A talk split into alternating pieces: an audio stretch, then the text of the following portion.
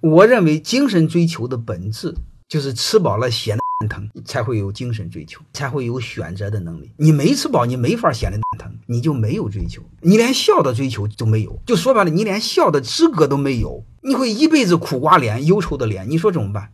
我们老骄傲，就是我们是勤劳朴实，这个骨子里就是工作，就是像驴一样工作。活着本身就这么沉重，我们哪有心情捣鼓别的呢？这是我抑郁的呀。